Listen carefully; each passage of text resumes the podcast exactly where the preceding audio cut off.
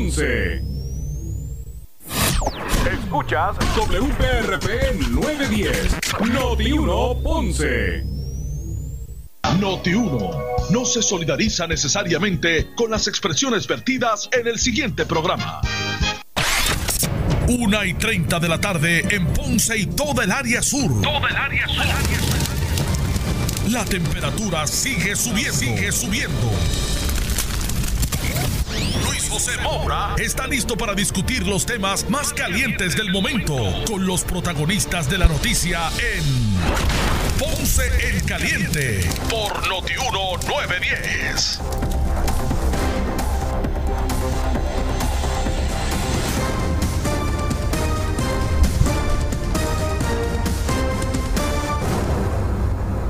Bueno, saludos a todos, buenas tardes, bienvenidos.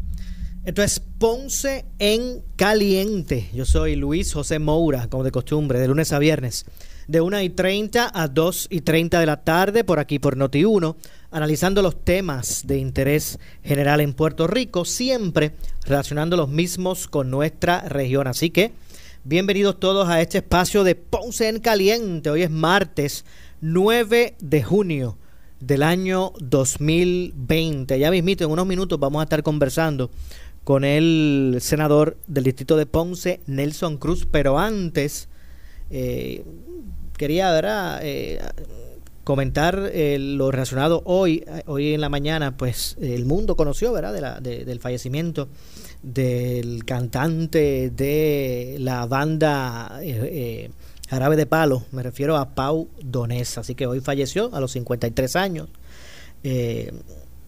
víctima del cáncer, cáncer de colon.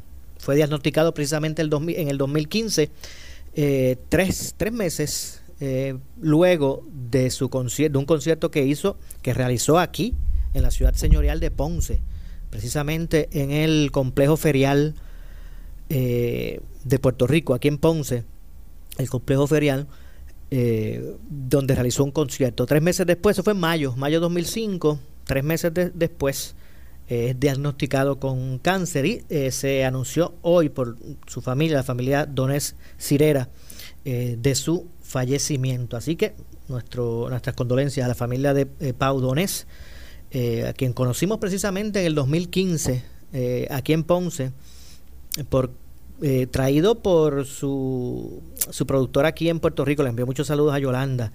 Yolanda Díaz. Así que de ahí en adelante, pues hubo una amistad que yo tengo, hice una, hice, hice un post, ¿verdad? En, mi, en mi, Facebook, junto con unas fotos y un, y mensaje, tanto en mi, eh, eh, en mi Facebook Luis José Maura como en, en el, el, fanpage de En Contacto Directo. Así que recuerdo que él, para aquel concierto hablaba de que él había venido a Puerto Rico para una justa y que habían pasado muchos años eh, eh, eh, luego de, que se pudiera dar un regreso, que lo marcó precisamente ese concierto que realizó en el complejo, complejo ferial aquí en, en la ciudad de Ponce. Después vino el intento del, del concierto en el Choliseo entre otras cosas. Así que quería comenzar con eso. Así que un, ser humano extraordinario y con una humanidad inmensa. Y esto previo a que se le diagnosticara la enfermedad. y veces que en esas etapas que mucha gente tiene que vivir, pues eh, se, se, reflexiona de una manera que uno eh, pues no, no, le, no le llega en otras instancias.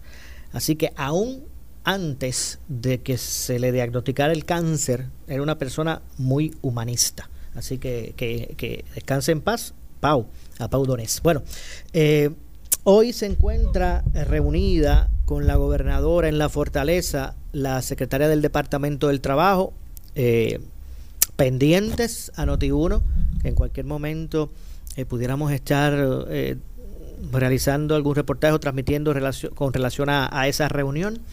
Eh, y es que continúan las dificultades eh, para eh, que, llegue al ciudadano la, el dinero de asistencia, tanto federal como local, a través del Departamento del Trabajo. ya ustedes han visto, ¿verdad? Por los medios de comunicación eh, la falta de control, agilidad que existe en el área metropolitana respecto. Aquí en Ponce la situación pues es una que presenta, bueno, inmensa, larga, larguísima la, fila de autos desde el Departamento del Trabajo. El que conoce la zona sabe dónde está el, Departamento del Trabajo, casi a la entrada de, de Villa del Carmen, antes de, llegar a La Guancha. Allí, allí está el Departamento del Trabajo. Y por toda esa calle que da eh, a la playa por Puerto Viejo, bueno, la fila de autos llega, pasa ya el, el área donde, donde disponen de los metales, en el puerto, allá donde uno ve los, los autos, los, los vehículos que llegan en barco, a los dealers. Hasta allá llega, la, eh, ahora en este momento no, porque ellos tienen un horario de servicio, pero ese es el panorama. Eh, y en muchos lugares también. Así que en este momento pues está reunida la gobernadora en la fortaleza con la secretaria del Departamento del Trabajo. ¿Qué va a ocurrir o, qué, cuál será el fruto de esa reunión? Ustedes pendientes a Noti1, porque inmediatamente se conozca, estaremos interrumpiendo la programación para que usted eh, pues conozca la información. Eh, el departamento ha expresado que están eh, buscando, por ejemplo, desarrollar un sistema de citas de solicitantes al desempleo que busca remediar la avalancha de reclamos de personas que aún no han recibido su compensación debido a los puntos controvertibles tan mencionados en su solicitud. Así que ante ese gran volumen de personas que han acudido al centro de convenciones en los pasados días, allá en San Juan, tanto a Ponce como en Mayagüez, eh, el departamento del Trabajo y de Recursos Humanos anunció que en los próximos días va a comenzar un sistema de citas individuales a personas que tengan asuntos por resolver con sus reclamaciones de desempleo y el pago de sus beneficios. O sea, a los que le han llegado contestación de puntos controversiales o controvertibles, debo decir. Eh, sin especificar fecha exacta de cuándo estará disponible el sistema de citas, la secretaria Briseida Torres, a través de un comunicado, dijo que estas personas podrán ser atendidas tanto en el centro de convenciones como en las oficinas locales habilitadas para recibir público, eh, llámese Ponce eh, o, Mayagüez, entre otras cosas. Así que sigue la controversia relacionada a, esta situación en el departamento del del trabajo. Así que, eh, como dije, pendientes a Noti1 para que usted se entere el resultado de esa reunión que en este momento se lleva a cabo en la Fortaleza, la gobernadora y la secretaria del Departamento del Trabajo. Y antes de, pasar con, el senador Nelson Cruz, eh, esta semana, que ya hoy es su segundo día de esa semana, hoy es martes, está iniciando la semana, pues se supone que esta misma semana inicie el desembolso de la tercera fase de los 1.200 dólares de asistencia ciudadana que se aprobó a nivel federal a través de la ley CARES. El secretario del Departamento de Hacienda, Francisco Párez, informó que las personas que reclamaron el incentivo de los 1.200 en la tercera fase, que esos eran los no radicantes, los que no radicaban planilla, que recibían seguro social o, o el PAN, eh, pues van a comenzar a recibir a partir de esta semana el depósito en sus cuentas de banco Así que mire, usted aprovecha ahora mismo y entre y verifique a ver si le, si le, si le llegó. Eh, las tres fases principales están en su curso, según el secretario. Aquellas personas que radican, que radicaron su o que radican su planilla en 2019 se procesa, se procesa esa planilla, se verifica entre otras cosas, mientras que también se están eh, tabulando y enviando los fondos para las personas no radicantes, entre otras cosas. Así que mire usted atento a ver si, como decía Fufi Santori, ¿ustedes se recuerdan de Fufi Santori? Porque decía por fin, corazón, por fin. A ver si por fin, corazón, por fin, pues le llega eh, los anhelados eh, fondos de asistencia eh, de los 1.200 eh, dólares. Así que eso es lo que está corriendo tanto en el Departamento del Trabajo como lo relacionado al Departamento de Hacienda y el envío de estos fondos. Ya tenemos aquí la línea telefónica al, senador eh, Nelson Cruz. Saludos, senador. Buenas tardes. A ver si vamos por aquí. Ok, ahora sí. ¿Me escucha, senador? Ahora sí, estoy por aquí, Luis. ¿Cómo está todo? Gracias a Dios, muy bien. Bueno, eh, primero que todo, eh, hoy la gobernadora está reunida en este momento en la fortaleza con la secretaria del Departamento del Trabajo. Eh, ha sido tortuoso el proceso para que las personas reciban, ¿verdad? ya le, lleguen, procesen sus solicitudes y reciban la asistencia por desempleo. Obviamente, producto de un volumen, ¿verdad? fuera de, de lo regular pero siguen los tropiezos. La gobernadora está reunida en este momento con la secretaria. ¿Cuál es su, su lectura de todo esto que, está pasando? Bueno, eh, Luis, primero que nada, gracias por la oportunidad. Yo en tu programa lo, lo hablé hace unas semanas atrás. la, señora gobernadora tiene unas métricas, quiere ver resultados. Eh, hoy pues eh, tendrán que dar cuenta a la secretaria de esas métricas y ese resultado y si no le satisface a la señora gobernadora pues ella entonces tomará la decisión. Lo importante aquí es que necesitamos eh, darle continuidad a los procesos. Eh, la gobernadora tiene un compromiso genuino con que los recursos lleguen a la gente. Eh, de igualmente la Asamblea Legislativa, lo hemos estado haciendo durante todo este tiempo. Así que en los próximos días pues veremos cambios drásticos, no tan solo en esta oficina, sino también en otras agencias, toda vez que necesitamos continuidad a los procesos y sobre todo que los recursos lleguen a la gente, que son lo más importante en este momento. Okay, así que, que debe dar cuenta, eh, se, está, se estará eh, eh, pidiendo cuenta a, base de, ese monitoreo que usted habla. Sí, esas métricas. Se hicieron unas estadísticas, unos planes de trabajo. muchos, muchos dicen, ¿verdad?, que el plan ha sido ejecutado, pero no con la premura que merece. Así que eso pues se está, se está evaluando y aquí lo importante es que se atienda a todo el mundo por igual, que se le dé la mano a todo el mundo eh, la gente, ese dinero está para la gente y hay que cumplir con ese propósito. Aquel funcionario que no tenga el liderato para poder hacerlo, pues no va a tener espacio en este gobierno. ¿Y cuál es, cuál es la, el análisis suyo o, el, o el, la evaluación suya? Pues mi análisis por el conocimiento que tengo es que no se ha cumplido con lo que la gobernadora estableció y pues eh, decidirá ella en la tarde de hoy si merece continuar en el puesto o eh, darle una oportunidad adicional a la secretaria o hacer algunos cambios que vayan eh, para acelerar los procesos que hay dentro de la agencia. Y, y, esa es la gran pregunta, si con las herramientas que hay en la agencia se puede resolver el problema, porque yo, por el mero hecho de eh, cambiar de secretario, yo no creo que por arte de magia se vaya a resolver el asunto. Hay que, hay que ver si están los recursos en la agencia y la mala administración no ha permitido el, que el proceso sea eh, el correcto o simplemente que es que es imposible porque la agencia no tiene los recursos? Luis, hay lideratos. Tiene que existir liderato en la toma de decisiones, tiene que existir eh, un plan de acción y supervisar ese plan de acción y permitir recursos adicionales como lo ha hecho el alcalde de Camuy, como lo ha hecho el alcalde de Bayamón, que prestaron empleados municipales para querer aportar a resolver el problema. Así que yo creo que todas estas iniciativas se tomarán en consideración. La señora gobernadora estará evaluando y está seguro que estará tomando la mejor decisión en beneficio del pueblo de Puerto Rico. Sí, debo entender que en lo que es la evaluación suya, eh, pues hay una situación de, de tal vez de, falta de liderato. Para poder entenderlo con pocas palabras basta. Podemos dejarlo ahí porque ya me parece que quedó, quedó claro. ¿Hay, ¿Hay buenas noticias para los vigilantes, senador? Pues mira, eh, Luis, precisamente me encuentro ahora mismo aquí en la oficina eh, al lado de Aduana Federal en Ponce. Lo que yo estuve embosando en tu programa por los pasados cuatro años se dio. Hoy eh, tenemos la visita del director de puertos y del secretario de Recursos Naturales para verificar estas facilidades y otras aledañas para que por fin podamos tener la oficina regional, la oficina de los vigilantes, unidad terrestre, unidad marítima, todos juntos eh, y podamos, ¿verdad? Pues este, estar trabajando en un lugar que sea eh, óptimo y apto para eh, todos los, los, constituyentes. Así que estamos aquí en espera de que llegue el secretario.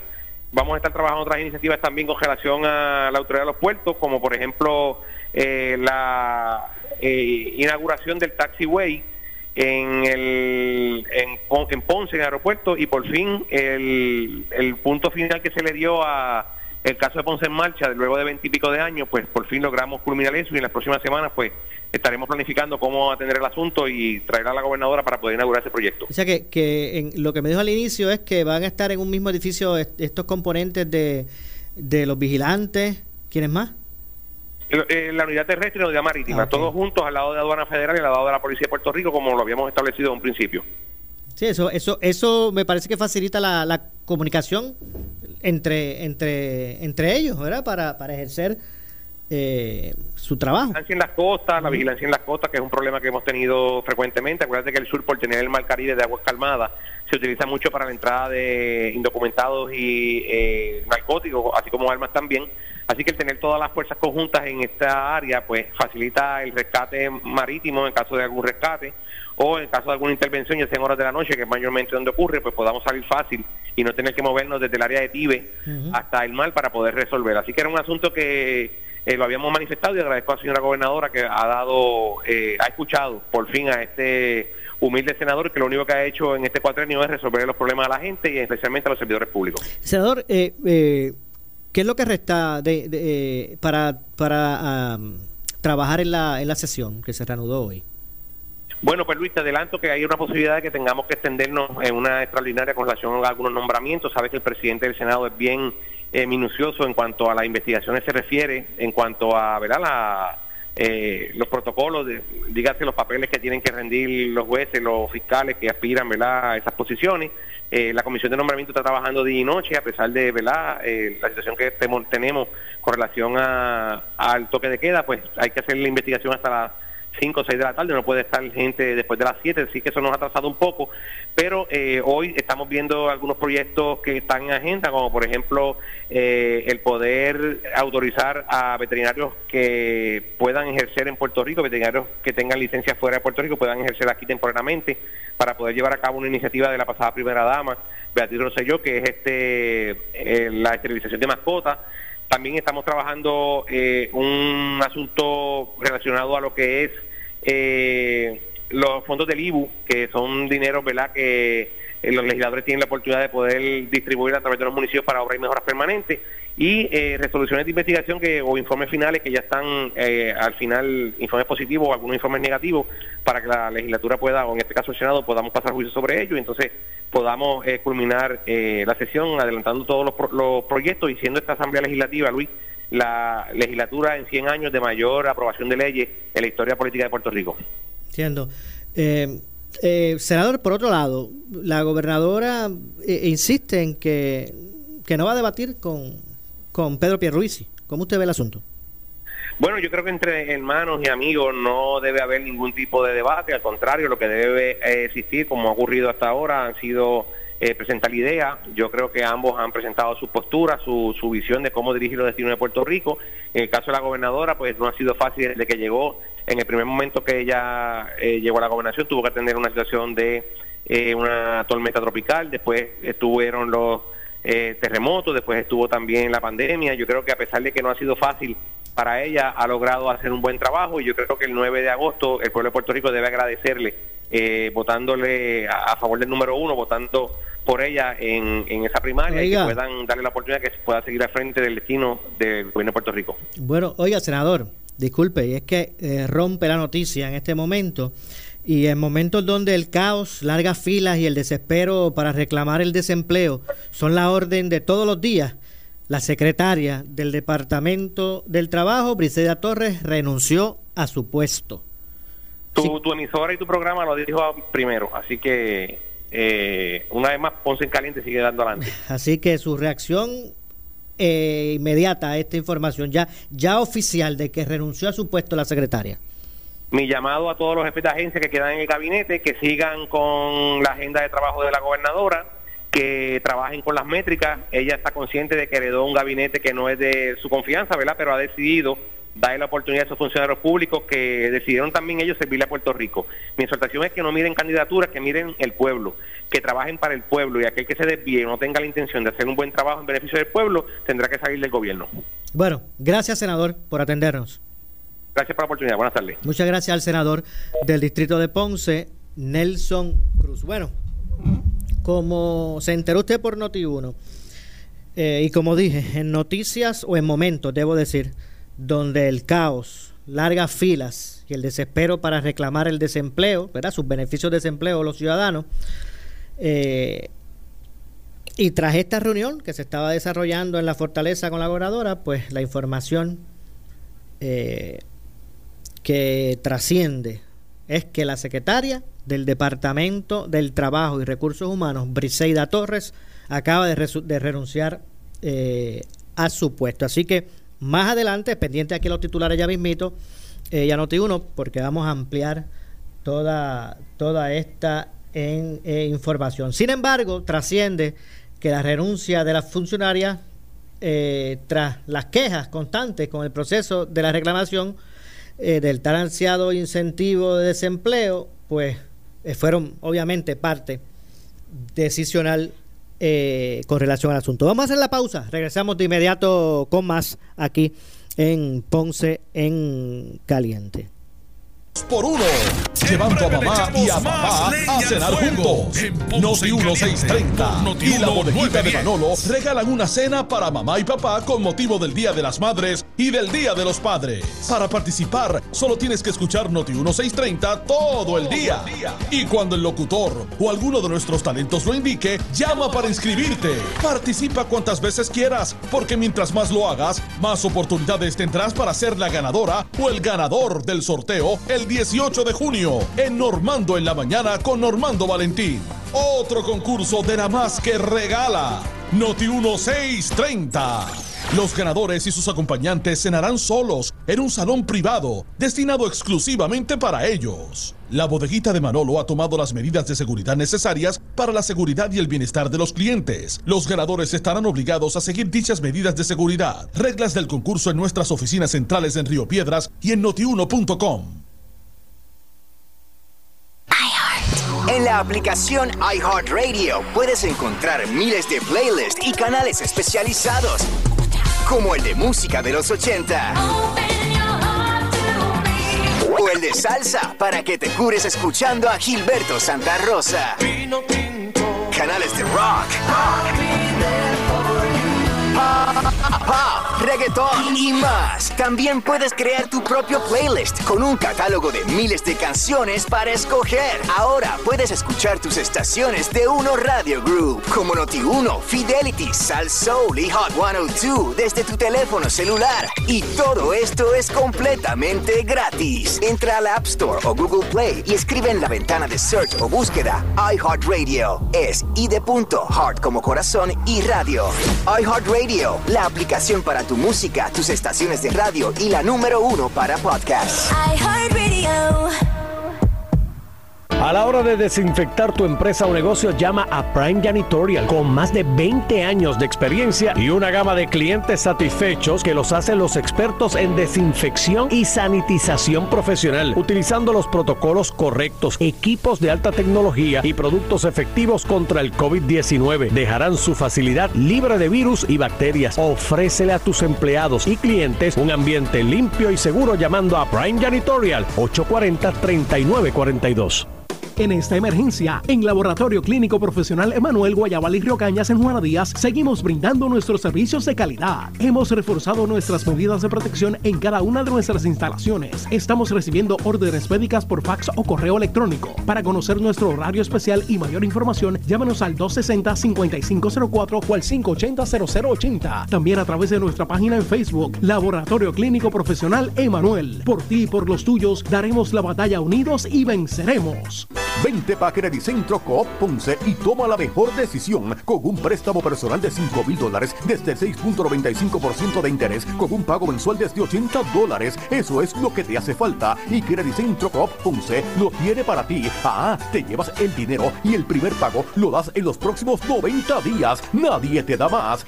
Centro Coop en la Rambla de Ponce. Sujeto a aprobación de crédito. Ciertas restricciones aplican. Acciones y depósitos asegurados hasta 250 mil dólares por COSEC. ¿Sufres de hemorroides y no sabes qué hacer? Ahora hay una opción. En AR Institute of Gastroenterology tenemos un tratamiento sencillo, eficaz y sin dolor para tratar las hemorroides. El sistema O'Regan es una alternativa sin cirugía para tu problema de hemorroides. Toma solo unos minutos y puedes regresar a tu rutina normal el mismo día. Dile adiós a las hemorroides. Visítanos en el edificio Barra Ponce Bypass, oficina 806 o llámanos a AR Institute of Gastroenterology para una cita al 787-259-8200. 259-8200.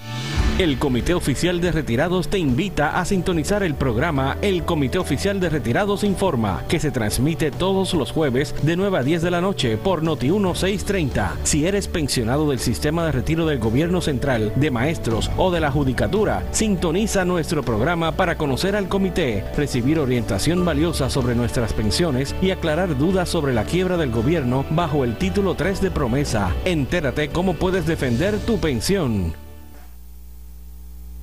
En esta temporada de huracanes, quédate con la estación que te informa minuto a minuto.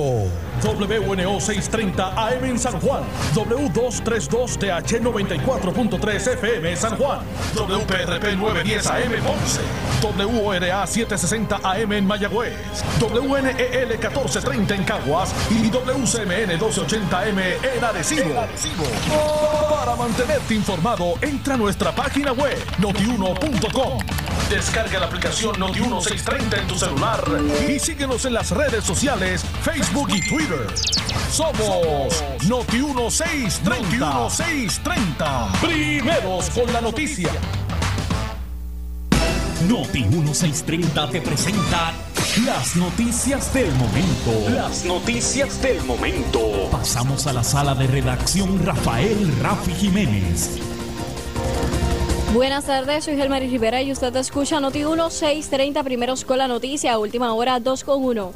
En momentos donde el caos, largas filas y el desespero para reclamar el desempleo son la orden de todos los días, la secretaria del Trabajo Briseida Torres renuncia a su puesto. De acuerdo a la información de Noti 1 630, visite noti1.com para más detalles. Última hora 2 con 2. Al insistir en que el toque de queda es una especie de régimen militar, el excomisionado residente en Washington, Pedro Pierluisi, advirtió en Caliente con la Jovet que el gobierno de Wanda Vázquez está cometiendo medidas arbitrarias contra los ciudadanos todo lo que decían los epidemiólogos y expertos médicos era que este virus podía causar la muerte de mínimo 10 mil puertorriqueños, podía causar... Hasta 20, algunos hicieron el, cálculo hasta 20 mil. Hasta 20 mil fallecimientos y el colapso del sistema hospitales, decían que teníamos 500 ventiladores y que pudieran estar todos comprometidos. Eh, bueno, aquello era un escenario terrible y bajo ese escenario terrible, pues seguro que se justificaba ese entonces tener un toque de queda. Pero de allá para acá ha llovido mucho. Primero pasaron semanas y semanas y no se realizaron pruebas para determinar quién estaba infectado y quiénes tuvieron contacto con esa persona. Tampoco se hizo gestión alguna de rastreo. Y que el gobierno estaba como dando palos a ciegas, mantenía el toque sin tener ninguna justificación científica objetiva, datos. Entonces, últimamente ha estado reabriendo el gobierno poco a poco, pero todavía insiste en mantener a la población que tiene que llegar a sus casas a las 7 de la noche, a los comercios que tienen que cerrar prácticamente a las 5 de la tarde, en los domingos que tiene que haber todo un cierre. Todas esas medidas, eh, eh, eh, muchas de ellas ya son arbitrarias. Última hora 2 con 3, el portavoz del Departamento del Trabajo, Javier Villa, confirmó a preguntas de Noti1 la renuncia de la secretaria de la agencia, Briseida Torres, efectiva el 15 de junio en un momento, por lo menos al cargo de las operaciones. En términos de cómo es la sucesión en el Departamento del Trabajo la desconozco, pero yo supondría que si en caso de que no se nombre alguien, la subsecretaria es la persona que asume. Javier, estamos en vivo a través de Noti1 las razones de la dimisión de la renuncia de la secretaria. Mira, motivos personales. Aparentemente tiene una situación personal que le ha surgido en las últimas horas que le impide poder eh, dar el 100% de su esfuerzo para el Departamento del Trabajo como ahora mismo lo requiere y entonces ha, hecho, ha hecho esa determinación. Eh, yo no tengo más detalles sobre, sobre... ¿Incide la situación que se está viviendo hoy ahora mismo?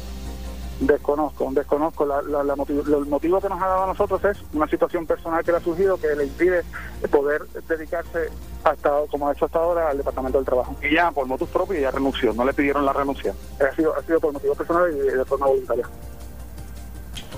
Estas son las noticias del momento. Noti 1630 primeros con la noticia continúa. Última hora 2 con 4. Le echamos más leña al fuego en Ponce en Caliente por Noti 1910. Vente pa' Credit Centro Coop Ponce y toma la mejor decisión con un préstamo personal de 5 mil dólares desde el 6.95% de interés con un pago mensual desde 80 dólares. Eso es lo que te hace falta y Credit Centro Coop Ponce lo tiene para ti. Ah, te llevas el dinero y el primer pago lo das en los próximos 90 días. Nadie te da más. Credit Centro Coop en la Rambla de Ponce. Sujeto a aprobación de crédito. Ciertas restricciones aplican. Acciones y depósitos asegurados hasta 250 mil dólares por El área sur está que quema. Continuamos con Luis José Moura y Ponce en Caliente por el 910 de tu radio.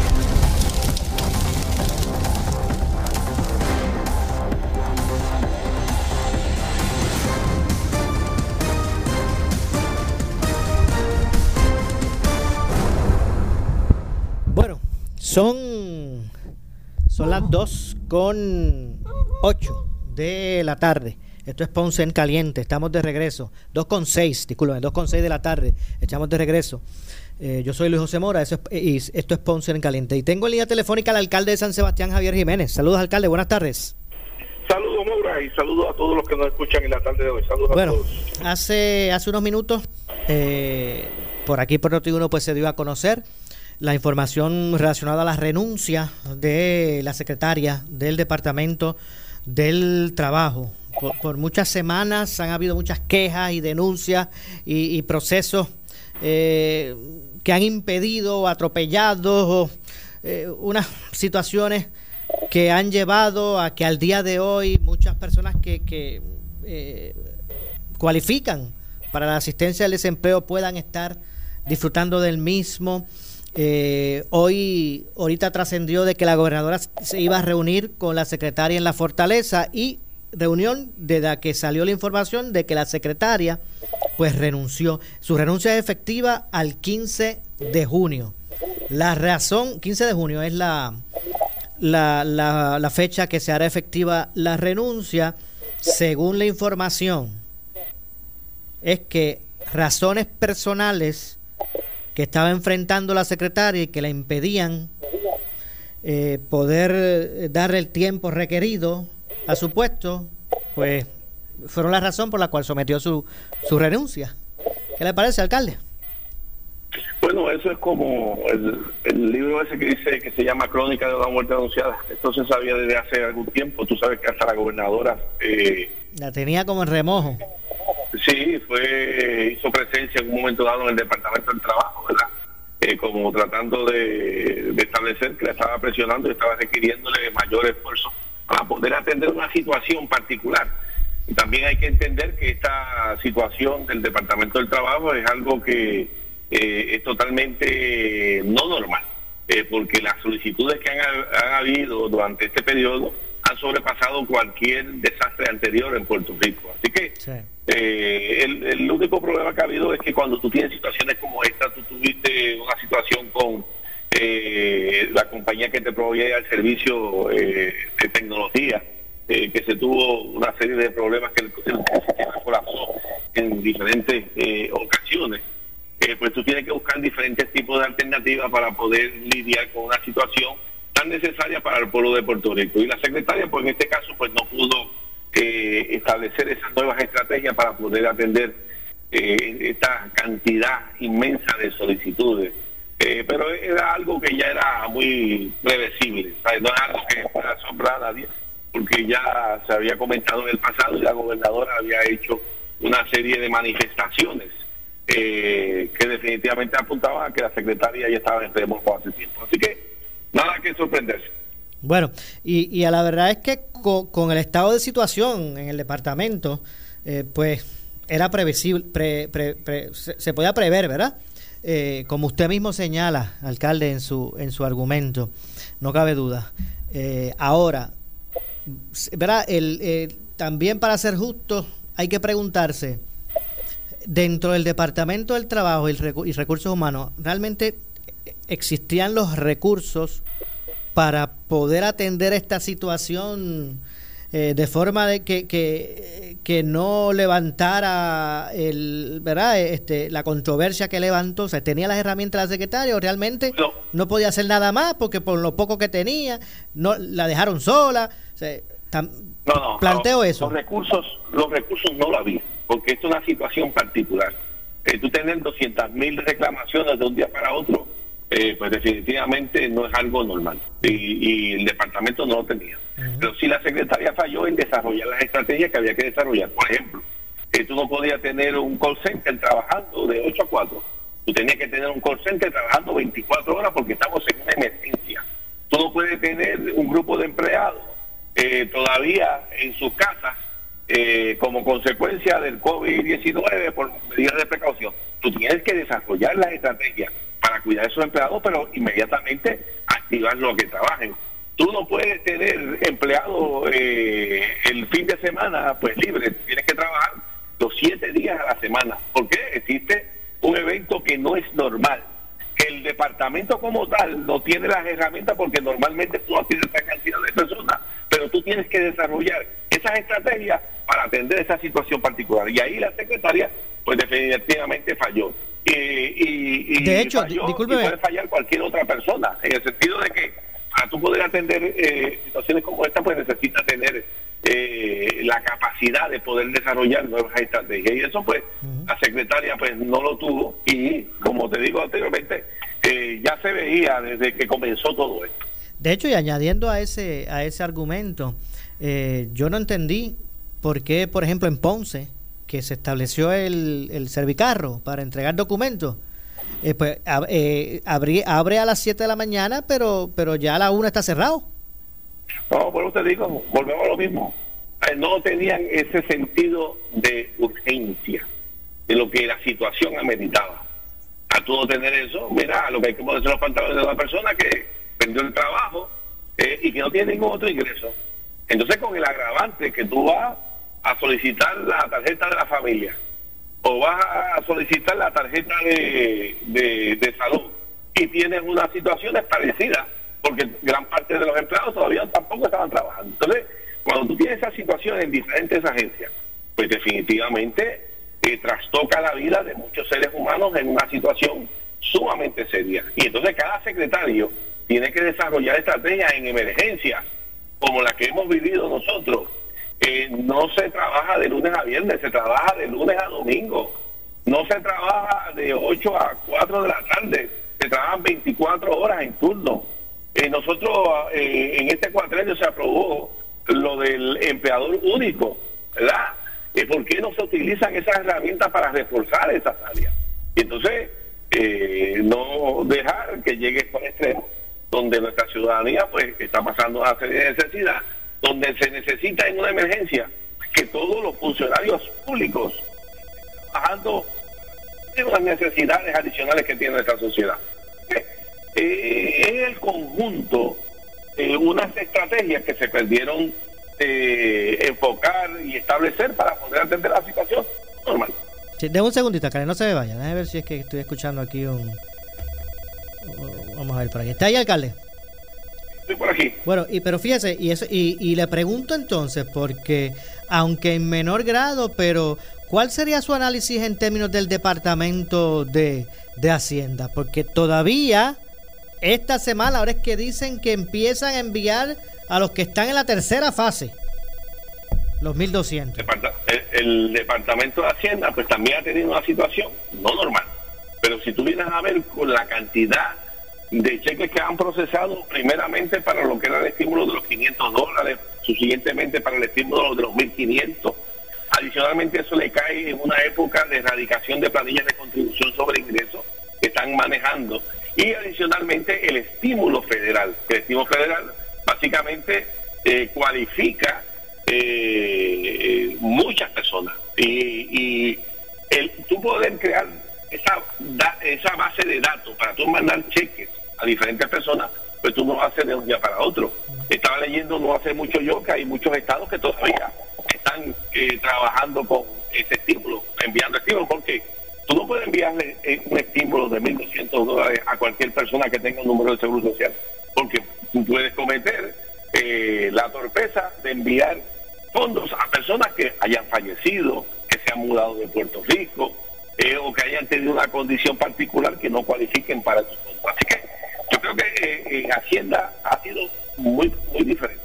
a lo que hemos tenido en el Departamento de Trabajo. Departamento de Trabajo, como te digo, sobre 200 mil solicitudes. En el Departamento de Hacienda, eh, yo estamos hablando de, de sobre 1.5 millones eh, de procesamientos que tienen que hacer.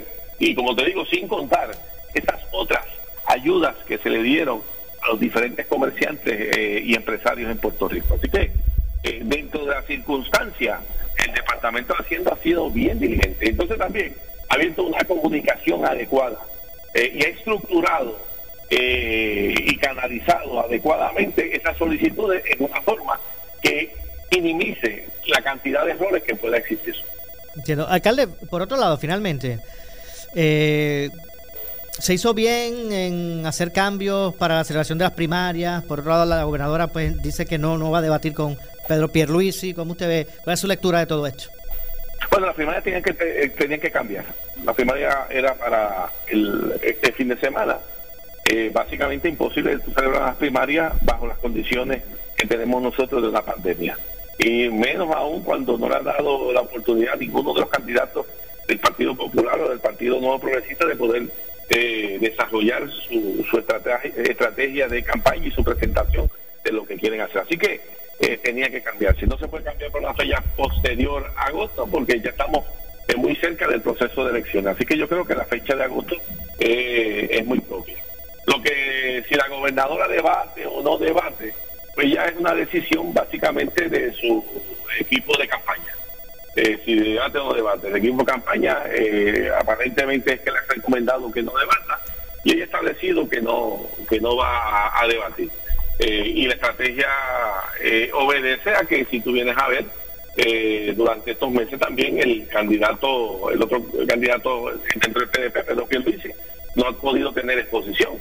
Entonces, que hacer un debate, lo que le daría es una mayor exposición a su contrincante, ¿verdad? Entonces, lo que le ayudaría es adelantar cualquier eh, eh, exposición que necesitan tener los candidatos. Yo soy del pensar, yo personalmente, pero ah. esto no es... Eh, sí, claro, es, su, opinión personal. todo candidato a gobernador tiene que debatir con el otro que, que están compitiendo para esa misma posición. Eso le da la oportunidad al pueblo que va a participar en esos procesos eh, de ver más ampliamente cuáles son las propuestas de cada uno de los candidatos. Yo, eso es lo que yo creo, ¿verdad? Pero ellos toman su decisión y, y, y, desarrollan su estrategia. Yo no estoy en ese equipo de estrategia. Eh, ella tiene su equipo de estrategia que es la que la que la está guiando en ese sentido. así que usted piensa que la determinación de no debatir es, es más bien estratégica. Para, ah, no, definitivo. Para, no, no, brindarle un, espacio. aquel prócer mexicano lo que se ve no se pregunta. ok. Pero, sí, pero si en ese en ese equipo estuviese Javier Jiménez, hubiese recomendado que, que debatiera. Ah, yo debato. Yo creo que se debe debatir. Yo creo que el pueblo debe escuchar a sus candidatos. Eh, yo creo eso. Y que abren sus propuestas y que reaccionen a cualquier reacción negativa que se tenga en una propuesta y lo pueda clarificar. Bueno, creo que perdimos la, la comunicación con el alcalde de San Sebastián. Y para, ahí estamos. El ejercicio democrático que se debe ejercer de esta forma amplia. Bueno, algo más, alcalde. Todo en orden. Eh, San Sebastián está luchando con, con la pandemia, pero todo el mundo buscando regresar básicamente a la normalidad. Bueno, básicamente tú ves que por todas las áreas están más de la normalidad. Eso es lo que me preocupa. que la gente ha cogido mucho fiado, como dicen, en el campo. No, yo, yo creo que muchos van a salir quebrados. Yo creo de tanto fiado que han cogido. Eh, pero lamentablemente eh, tú poder combatir una pandemia depende de todos. Y si cada uno no pone de su parte, bien difícil. Y eh, los números que tenemos nosotros eh, que da el gobierno. Estos números están atrasados como dos o tres semanas atrás, ¿verdad? Eh, pero... Bueno, ya de anoche, de, ayer para hoy aumentaron los positivos en 102. O sea, antes eran 30 y pico, 40 y pico, 50 ahora van por ya van ya van por 102 de un día para otro de casos positivos. Sí, pero pero son recogiendo casos viejos, para que tú tengas la idea. Ese listado se lo envían los alcaldes que me envían a mí en ese listado algunos de esas personas que aparecen en ese, listado no tienen ni, ni dirección ni teléfono. Tenemos que hacer nosotros un, eh, una búsqueda a ver de, de dónde son. Y lo otro que hemos conseguido es que cuando tú llamas, por ejemplo, los que llegan hoy, por la mañana, ya por la tarde, yo tengo unas personas dedicadas a llamarlo. Eh, lo que nos hemos encontrado es que ya esas personas eh, están restablecidos, porque eh, fueron contagiados, salieron a una prueba hace tres o cuatro semanas atrás. Mira eso. O sea, eso es un desastre, alcalde. Es, es un desastre. Es la que es un desastre. Es un desastre de, de grandes proporciones. Así que, eh, te digo, aquí esto lo- la pasamos, yo digo, A suerte y verdad, como dicen. Suerte y verdad. mi- misericordia de Dios y por la buena decisión de la gobernadora de, de haber cerrado dos semanas antes de- del 1 de abril, ¿verdad? Pero no fue porque haya estrategia ninguna, eh, porque haya un tracing ninguno, no, no, no la vi. Y cuando tuve esa información, ¿para qué me sirve a mí? Bueno, me sirve para algo, ¿verdad? Pero no es tan efectivo como debería ser que me notifiquen de una persona que dio positivo hace tres semanas atrás, o cuatro semanas. No, yo llamé a uno, eh, la semana pasada no ocurrió eso, llamaron a uno eh, que ya era donante de plasma. Imagínate. Imagínese. Ya, o sea, ya, está- ya era donante de plasma porque estaba completamente recuperado. No, Naco recuperado, dio a tres pruebas negativos y, y, Y lo- estaba trabajando, por cierto. Mire, eh, alcalde, le pregunto porque yo sé que usted siempre, ¿verdad? Eh, con, indistintamente las preguntas, indistintamente la, usted contesta, ¿verdad? Como usted las ve. No, nunca ha tenido temor a, a, a eso, sea referente al partido oposición o al suyo. Y sin restar mérito a lo que me parece que fue una excelente determinación, adecuada, y en el momento que fue, que, ningú- que muchos otros países no lo hicieron, y aquí sí se hizo, sin restar mérito a la determinación del cierre y del lockdown que aquí se tomó, que, que, que si no hubiese sido por eso tal vez estuviéramos mucho peor. Pero a, a- a- a- partir de eso, mientras se fue desarrollando la pandemia, hemos visto unas deficiencias o, una forma eh, no más, más por ins- instinto que otra cosa. Por lo que le pregunto, ¿realmente estamos preparados para atender esta situación en la isla? Porque es que me parece que la primera batalla se ganó, que fue la de haber tomado la- aquella determinación, pero una guerra no es una batalla, ¿ves? Y de ahí para acá lo que tenemos son unas incongruencias. Co- No, el, el- el Departamento de Salud, eh, desde que en los 90 se privatizó, todos los gobiernos que vinieron, populares y PNP, no le dieron la importancia que tenía ese Departamento de Salud y lo dejaron como si fuera a un lado, eh, eh, ocupando eh, una posición secundaria. Eh, y básicamente ese departamento eh, está básicamente desmantelado, como yo digo. Y digo desmantelado porque tiene su, de- su división de epidemiología, tiene otras divisiones, y tuviste que fallaron hasta en la compra de una... En la compra, en las estadísticas, no hacen pruebas, no no no van al, al tracking o como al rastreo. Te voy, a dar, te voy a dar otro ejemplo. Te voy a dar otro ejemplo. Aquí eh, se comunicaron del Departamento de Salud eh, que querían empezar a hacer unas pruebas eh, moleculares, la de, del, del hisopo, eh, eh, a todos los first response que hubiera en San Sebastián y me pidieron que, eh, que hubiera par de pueblos adicionales y se cogió Moca y Las Marías.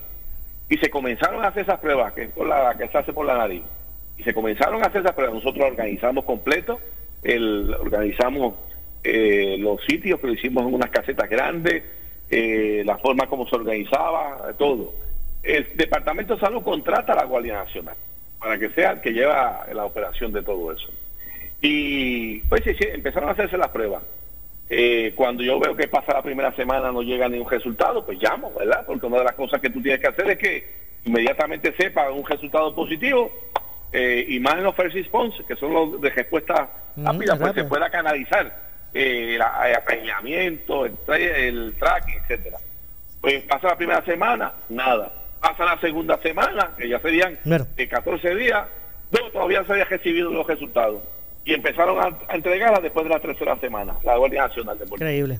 Bueno, hay que... Entonces, la- la- la- lo que me dicen es que, que ellos ya avisaron los positivos, Wow. este, que están, pero eh, eso, eso es un, un desastre. un desastre. Bueno, gracias alcalde, lamentablemente se nos ha acabado el tiempo. Gracias por su participación. Seguro, Mora. Buenas tardes. Muchas gracias, Javier Jiménez, alcalde de la ciudad de San Sebastián. Hacemos la pausa, regresamos con el segmento final. Esto es Ponce en Caliente.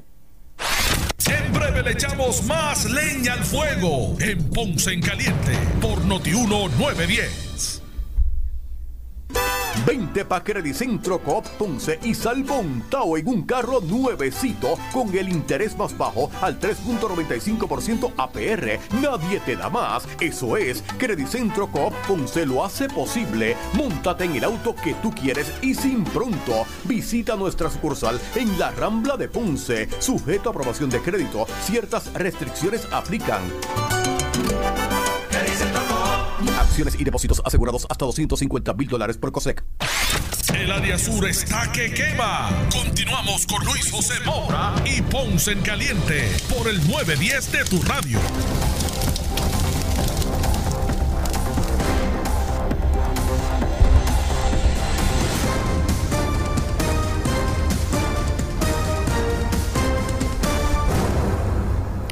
Bueno, Estamos de regreso en nuestro segmento final. Esto es Ponce en Caliente y recapitulamos más o menos lo que ha estado desarrollándose al momento que empezamos el programa. Primero se eh, confirmó la renuncia de la secretaria del Departamento del Trabajo y Recursos Humanos.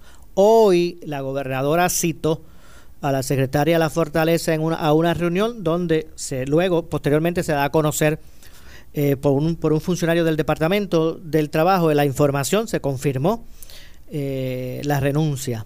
Eh, lo cierto es que se esbozó el planteamiento de que la secretaria, al menos esto es la, lo, oficial, la secretaria pues señaló que está atravesando unos asuntos personales que le impiden continuar al frente del departamento en este momento crucial y puso su renuncia que no es efectiva de inmediato. No es efectiva de, inmediato. Es eh, efectiva el 15 de junio. Así que eso es lo que está ocurriendo con relación al Departamento del Trabajo. Lo cierto es que muchísimas han sido eh, las críticas y la controversia relacionado al trabajo que, que se ha estado realizando para buscar encaminar este beneficio de desempleo eh, que le aplica a muchos trabajadores y que eh, no han podido disfrutar por un sinnúmero de razones, de razones y, una de ellas obviamente eh, es el, volumen inmenso de solicitudes. No sé, eso, se, se, triplicó y, y, mucho más. A la verdad que eso en unión tal vez algunas determinaciones que no resultaron en encaminar de forma positiva sus, sus, haberes, pues ha, culminado con esto. Eh, nos decía el alcalde de San Sebastián, Javier Jiménez, que era como que una, esta la, la, la, el, refrán de que la crónica de una muerte anunciada. Así que oficialmente manténganse en sintonía de Noti1 para que ustedes pues puedan eh, conocer las reacciones y eh, todo el desarrollo de esta noticia eh, que rompe luego del inicio del programa. Bueno, nos despedimos. Lo próximo, La Candela con Ileana Rivera Delis. Escuchas WPRP 910, Noti 1 Ponce. En cuarentena no nos olvidamos de ella y traemos el concurso 2x1, llevando a mamá y a papá a cenar juntos. Noti 1630 y la bodeguita de Manolo regalan una cena para mamá y papá con motivo del Día de las Madres y del Día de los Padres. Para participar, solo tienes que escuchar Noti 1630 todo el día. Y cuando el locutor o alguno de nuestros talentos lo indique, llama para inscribirte. Participa cuantas veces quieras, porque mientras más lo hagas, más oportunidades tendrás para ser la ganadora o el ganador del sorteo el 18 de junio en Normando en la mañana con Normando Valentín. Otro concurso de la más que regala. Noti 1630. Los ganadores y sus acompañantes cenarán solos en un salón privado destinado exclusivamente para ellos. La bodeguita de Manolo ha tomado las medidas de seguridad